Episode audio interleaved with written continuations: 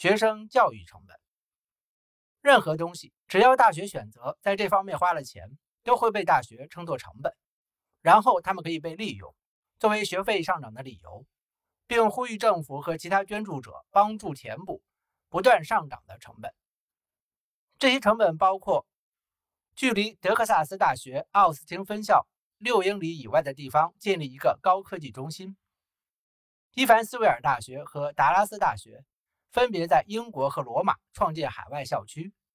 以及斯坦福大学在欧洲和南美创建留学生中心。《经济学人》杂志报道，俄亥俄大学设有一个学生中心，其中包含一个拥有二百五十个座位的剧院、一个美食广场和一个五层的中庭。据《商业周刊》杂志报道，普林斯顿大学花费超过一点三亿美元，为五百名学生建立了一个新的住宅区。其中每个学生的房间都装着三层含铅玻璃的红木窗扉，而餐厅拥有一个三十五英尺高的天花板，山墙是橡木制的。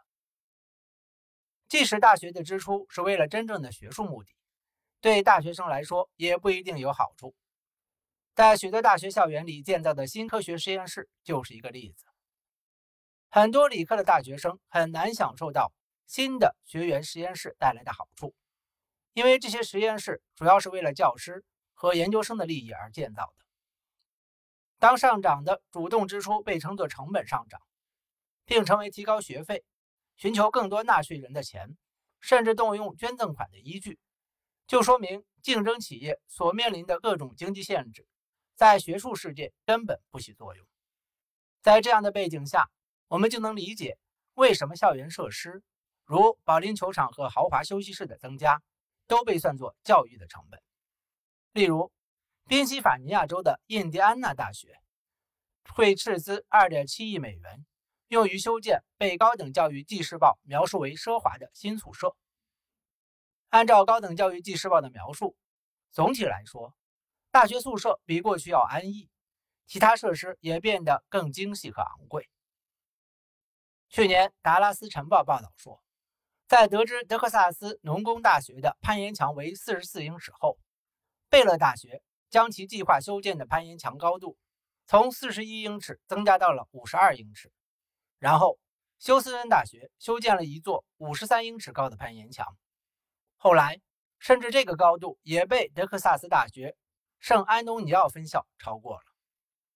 那些仅仅靠赚钱维持的非典型性学术机构。很少能提供非盈利院校提供的各种便利设施。正如一项研究所说，盈利性学校的建筑物朴实无华却舒适。学校在多个地点运营，而非在一个大型的集中式校园。在他们的任何一个校园里，入学人数通常是几百或者最多几千人。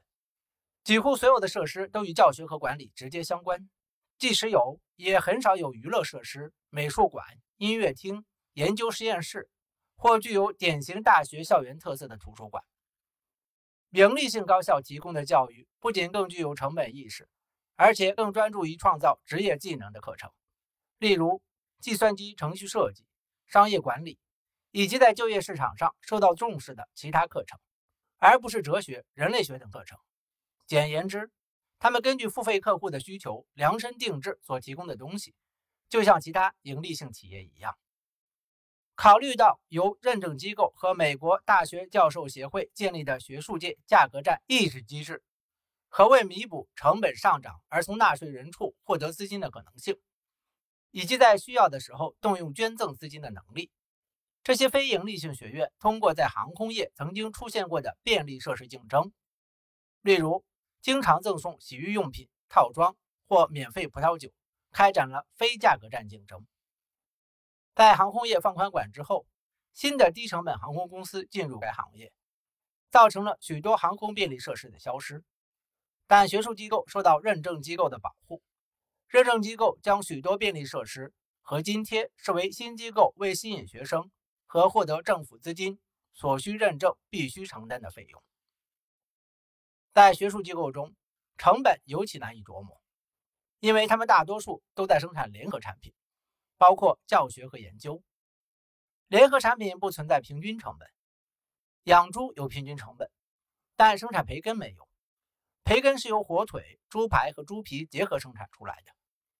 在学术界，相同的教授、相同的图书馆、相同的科学实验室和相同的计算机设施，同样用于教学和研究。在这两种活动之间做任何成本区分都是武断的。教学和科研成本难以确定，还有另一层意义。当许多大学的平均教学负担从十二个学分减少到六个学分时，需要雇佣两倍的教员来教授一定数量的课程。虽然这额外的成本可能会在学校会计记录中被归到教学上，但是事实上，减少教学负担的一个关键原因是为教授提供更多的时间来做更多的研究。学术机构经常提出这样的论点。他们教育学生的费用大于他们收取的费用。有些人相信这是非盈利机构利他主义的标志，但是由于教学是学术机构的联合产品之一，是伴随着研究和其他辅助活动产生的，所以这种表述是一种逃避的解释。如果纽约洋基队的老板们做出类似陈述，说管理球队的全部费用并非由去洋基体育场的球迷支付的。并推导出他们的组织是一个无私的机构，那是不会有人当真的。俱乐部的所有者出售的联合产品，包括在洋基体育场举行的棒球比赛现场表演，这些比赛的电视转播权，在公园出售广告空间，以及在棒球队出城时和淡季期间出租洋基体育场，以供其他娱乐活动使用所取得的收入。考虑到所有这些活动带来的多种收入。完全没有理由让球迷通过购买门票来承担棒球队的所有营运成本，同样没有理由让学生支付大学所有活动的所有费用。然而，人们却将斯坦福大学教务长的这种说法当真了，即学费只占教育学生成本的百分之五十八。即使没有明确方式可以确定斯坦福大学或其他多功能教学机构有多少可以归类为教学支出。高等教育纪事报计算了学生支付的教育费用，方法是用每个机构的年度预算总额除以招生量，然后得出结论：国有研究型大学的学生只需要支付这类机构成本的百分之四十七，就好像这些机构的所有成本都来自教育学生一样。如果从字面上说，大学在每一个学生身上都赔钱，那么很难解释。为什么这些机构还要花那么多时间和金钱来招收学生，以及为什么某个机构录取的学生人数往往随着时间的推移而增加？但考虑到增加学生的成本增量会相当低的事实，这些事情是有意义的。一旦建立了教室、宿舍、图书馆、运动场和其他校园设施，让更多的学生使用这些设施，产生的费用会相当有限。换句话说。如果一所大学录取的学生中，实际来注册的人数不足，住不满宿舍，那么那些剩下的空房间也不太可能使宿舍管理成本降低多少。反正还没有失去一个学生及其应缴的学费和宿舍费给学校带来的损失多。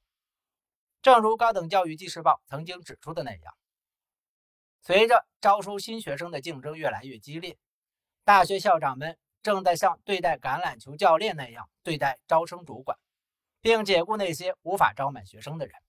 如果大学真的是在学生身上赔钱的话，是不应该出现这种行为的。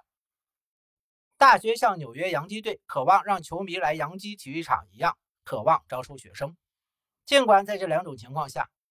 入场或入学的价格都不能覆盖该组织的所有成本。在这种情况下，学术界称为财政援助的价格折扣就具有经济意义了。正如一位大学校长和另一位大学院长合著的一本书所言，正如航空公司已经了解到，以较低折扣填充座位比留着空座位更好，大学也已经看到，拥有大量机构补助金的学生会带来更多的净收入，比让教室空置好。在申请人数多于可招收人数的大学中，只招收可以支付全额学费的学生这一做法是可以实现的，但这会与教职员工的愿望、学校的公共关系以及学校招生办人员的普遍想法相冲突。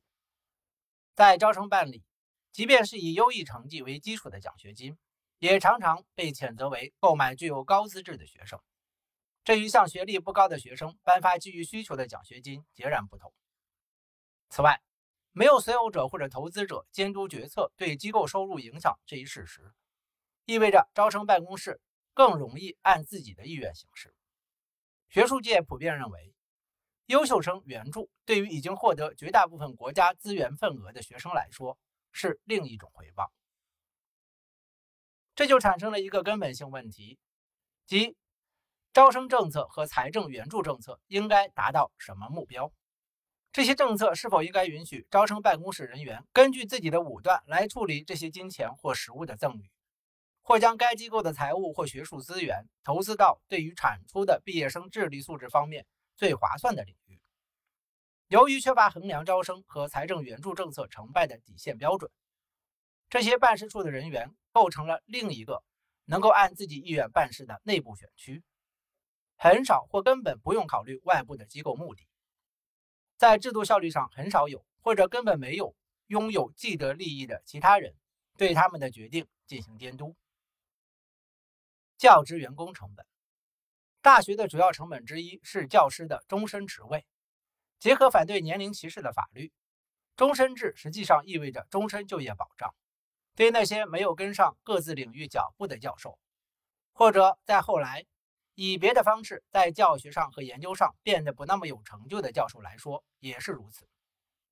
通常只能通过付给他们一大笔退休金才能换掉他们。除了替换他们之外，另一种选择是雇佣别人来教授同样的科目。这种课程复制是很昂贵的。然而，相比让知识已经落后的业内同行的教授，培养出不合格的学生，这可能是学校维持其部门良好声誉的唯一途径。虽然大学对现有终身教职人员所能做的寥寥无几，然而这些教授退休或死亡之后，聘用他们的学术机构可以选择聘用有终身职位的替代人选，或雇佣没有终身职位，也不会在晋升或淘汰机制下争相获得终身任期的人。这些非终身轨道的职位可以是兼职教师或客座教师，也可以是全职教师，但其聘用合同不会产生终身任期。随着时间的推移，越来越多的机构正在招聘没有终身职位或对终身任职没有期待的教员，其中包括兼职教员，还有一些不在终身轨的全日制教员。随着时间的推移，不具有终身任期资格的教职人员。占总体教职人员的比例越来越高，这一趋势普遍存在。二零一零年，《纽约时报》写道，在一九六零年，百分之七十五的大学教授是全职、终身或常任轨教授，而今天仅有百分之二十七是，其余的是研究生、客座教师和临时教员。他们的合同是以课程或年度为基础的，通常没有任何福利。工资是拥有终身教职的同事的三分之一或更少。兼职教师在排名较低的大学、社区学院和营利性学校中尤其普遍。例如，在杜佩奇学院，客座教师的人数超过全职教师的三分之一。但像菲尼克斯大学这样的盈利机构中，几乎所有的教师都是兼职的。然而，非终身教职人员的广泛使用绝对不局限于那些没有名望的机构。在一些精英机构中，非终身教职人员也广泛存在。在这些机构中，许多顶尖学者不愿意教本科生，而是专注于更高效的工作。这些工作在智力和财务上对他们都更有价值。密歇根大学的一位理科教授曾非常直率地把这种情况说出来：“我在本科教室度过的每一分钟都浪费了我的金钱和声望。”感谢您的收听，欢迎您订阅、点赞、评论和分享。